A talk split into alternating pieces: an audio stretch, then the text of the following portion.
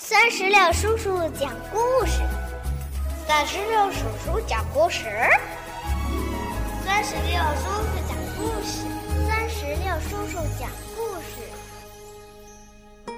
嗨，我亲爱的小石榴籽儿们，你们好吗？欢迎收听酸石榴叔叔讲故事。今天呀。酸石榴叔叔将继续给宝贝们带来《变形警车波利》的系列故事之《风一样的男孩》。这一套绘本故事啊，是由童趣出版有限公司出版。接下来，我们一起收听吧。布鲁姆斯小镇的救援队每天都闲不住。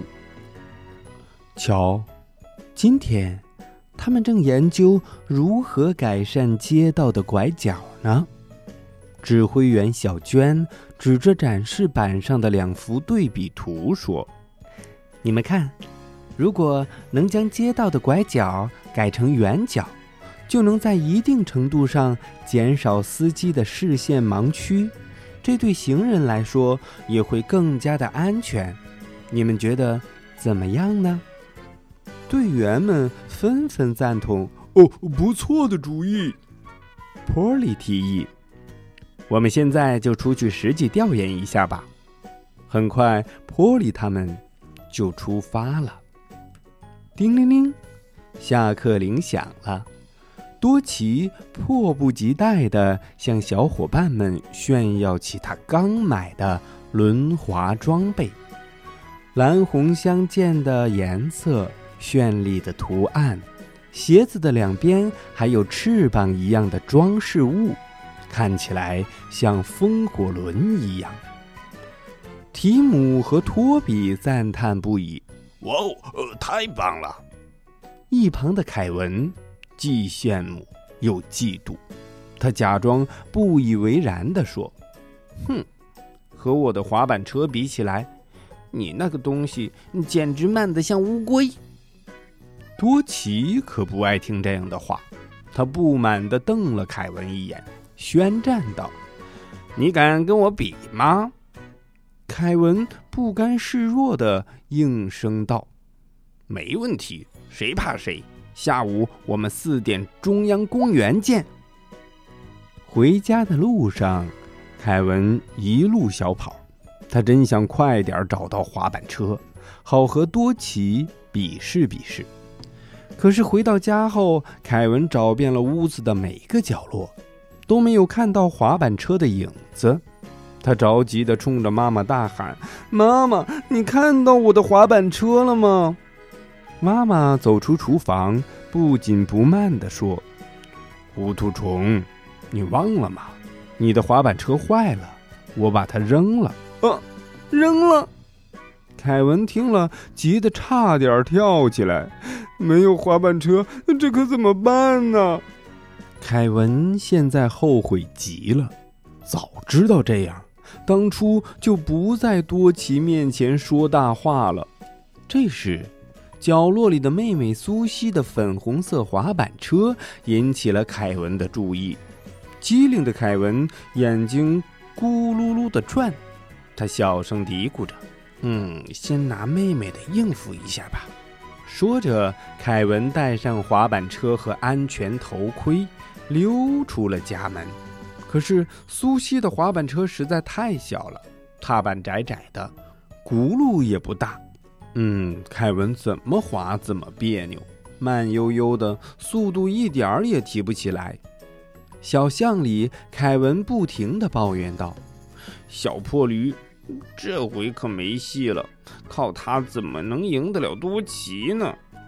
他像泄了气的皮球，早就没了在教室里向多奇宣战时的神气。就在凯文出门的同时啊，多奇也出发了，因为是新装备，多奇还不大熟练。他为了防止摔倒，特意找了根拐棍儿来做支撑。凯文远远地瞧见了前面的多奇，咦，多奇的手里好像还拿着什么东西。凯文使劲儿地快蹬几步，追上了多奇后，才发现原来他手里拿着的竟然是一根拐棍儿。拐棍儿，凯文忍不住哈哈大笑道：“嘿嘿，这是什么装备呀？虽然你的轮滑鞋看起来还不错，可是好像技术还差了一点儿。看来今天我赢定了。”多奇一听，脸涨得通红。他想想自己拄着拐棍儿滑轮滑，确实不像样。不过看到凯文滑着一个粉红色的小型滑板车时，多奇也捂着肚子哈哈大笑起来。难道你，难道你就用这个婴儿滑板车和我比赛吗？凯文气呼呼的回答。婴儿滑板车，就算滑这个，我也照样比你快。今天我就要让你见识一下什么是高手！哼！两个男孩都竖起了眉毛，瞪着眼睛，谁也不服谁。这场飞车大战看来是必战无疑了。多奇说道：“别光动嘴巴，咱们比试比试吧！比就比，谁怕谁！”凯文可不会认输，两个男孩弓着腰，身体前倾，时刻准备出发。准备出发，三、二、一，时间一到，凯文和多奇纷纷向前冲去，谁也不愿意输在起跑线上。多奇今天可是第一次滑轮滑，他滑着滑着就失去了平衡，向前摔去。幸亏多奇机灵，赶紧用拐棍抵住。可是细长的拐棍根本没法承受多奇的重量，啪的一声，折断了。多奇踉踉跄跄，差点就跌倒了。幸运的是啊，多奇没了拐棍的帮助，居然晃晃悠悠地直起了身体，向前滑起来。多奇越滑越顺，甚至超过了凯文。他嗖的一下从凯文身边划过，得意的大声喊着：“凯文，我先走一步喽！”眼看多奇超过了自己，凯文急了，他不甘示弱的冲多奇大喊：“等着瞧，比赛还没开始呢！”说着，凯文灵机一动，想到一个好主意。他开始调转方向，朝一条近道滑去。看我的！凯文信心满满的喊道。凯文越滑越快，滑板车也颠簸得越来越厉害。在一个拐角处，凯文仍旧没有减速，还差点撞到了一位行人。不过，凯文并没有因此停下来。他在小巷里嗖嗖地向前滑，像一阵旋风似的。当他从小巷冲出来的那一刻，又差点撞上了从后面滑过来的多奇。终于，又超过了多奇。凯文神气地说：“ 哈哈，现在你可追不上我喽！”眼瞅着自己被走捷径的凯文超了过去，多奇既失落又不甘心。他一边使劲滑，一边朝凯文喊话：“你耍赖，别得意，我马上就能追上你。”就这样，凯文和多奇一前一后，你追我赶，风一般的在窄窄的小巷里快速滑行。滑着滑着，前方出现了一条减速带，可是两个男孩谁也没有办法减慢速度了。而是卯足劲儿的向前冲，凯文首先撞上了减速带，他和滑板车一起被高高的弹了起来。哟吼，太酷了！凯文感觉自己仿佛飞到了半空，简直刺激极了。当他落回地面时，已经滑出去了十几米。多奇也不想落后。他咚的一声冲到了减速带上，接着被弹到了半空。多奇顺势以墙面为支撑，用力从墙上滑了几下，最终也顺利的落回地面。这下，多奇也像凯文一样，很快滑出了好远。两个男孩又重新回到了同一起跑线上。窄窄的巷子里，一辆黄色小汽车正匆匆忙忙地赶来。这辆小汽车一边嘟囔着“糟了，迟到了”，一边神色匆忙地准备朝凯文和多奇的方向转弯。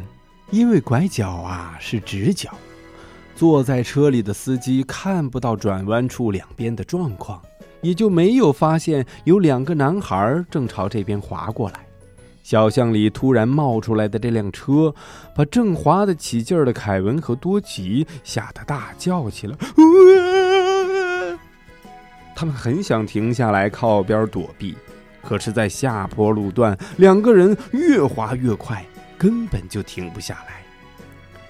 正准备转弯的黄色小汽车，突然看到从坡上加速冲下来的凯文和多奇，连忙紧急刹车。可是，两个孩子的滑行速度太快了，已经径直朝他冲了过来。此时，波里正在这个直角拐角处做调研，恰好看见了这一幕。他大叫一声“危险”，然后迅速变身，朝着凯文和多奇的方向奔跑过去。凯文和多奇被越来越快的速度吓得哇哇乱叫。眼看就要跟面前的黄色小汽车撞在一起了，这时，波里已经靠近凯文和多奇，他用双腿支撑，微微屈膝，伸出强壮的手臂，先后抓住哇哇大叫的多奇和凯文，终于及时的将两个小伙揽在了怀里。一连串的紧急刹车声过后啊，黄色小汽车也停了下来。看到孩子们平安无事，他长长的舒了一口气，紧张的嘟囔着：“哎，还好没事儿，还好没事儿。”待在波里手里的凯文和多奇，也都气喘吁吁的，惊魂未定。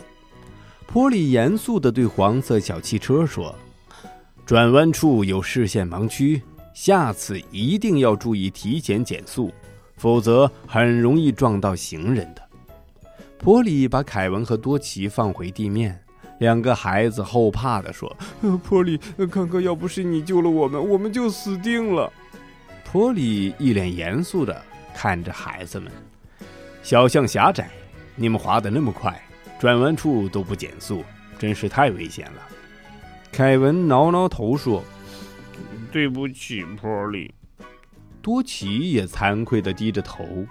只见两个小家伙诚诚恳恳，波利看到他们都笑了。你们要记住，遇到转弯路口，首先要停下来张望，确认安全后再通过。凯文和多奇抬头看着波利，认真的点着头说：“我们记住了。”这个周末，凯文和多奇又约在了中央公园一决高下。这次他们请来珍妮当裁判，这回受了波利的教育，凯文和多奇谁也不滑得那么快了。两个小男孩一小步一小步地往前挪，这次他们不比速度，而是比谁滑得更安全。看着两个男孩蜗牛般的速度，裁判珍妮头都大了。这得比到什么时候啊？哈哈哈，